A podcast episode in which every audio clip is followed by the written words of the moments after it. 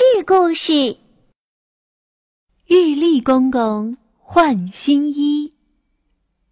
新年第一天，日历公公穿了厚厚的新衣服，来到小熊家。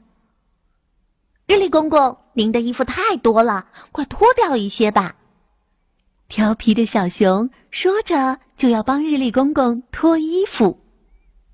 日历公公的衣服可不能乱脱。从今天开始，我每天脱一件，等到全部脱光光，再换新衣服。日历公公说：“您的衣服有几层啊？”小熊好奇的问。今年是三百六十五层，但是啊，如果碰上闰年，二月份就有二十九天，那我的衣服就变成三百六十六层了。哇，这么多层，这么多数字，让我怎么查看呀？小熊发愁了。别急，别急，日历公公耐心的解释。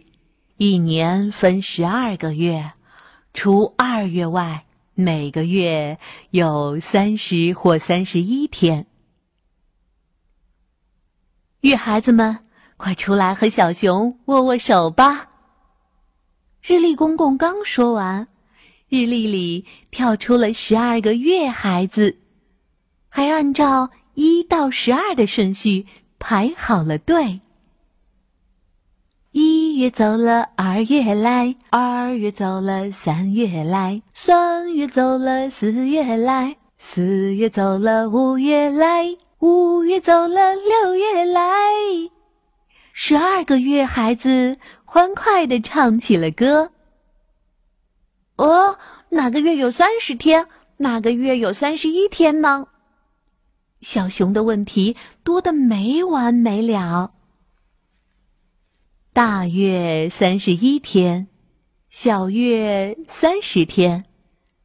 日历公公把手握成拳，说：“用指根的凹凸位置看大月和小月，凸起来的是大月，凹下去的是小月。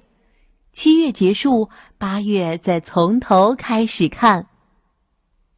一月大，二月小。”三月大，四月小，呵 呵啊！十一月小，十二月大，呵呵。哦，我会啦！小熊跟着数起来，这样一数，一年就过去了。所以呀，我们要珍惜时间。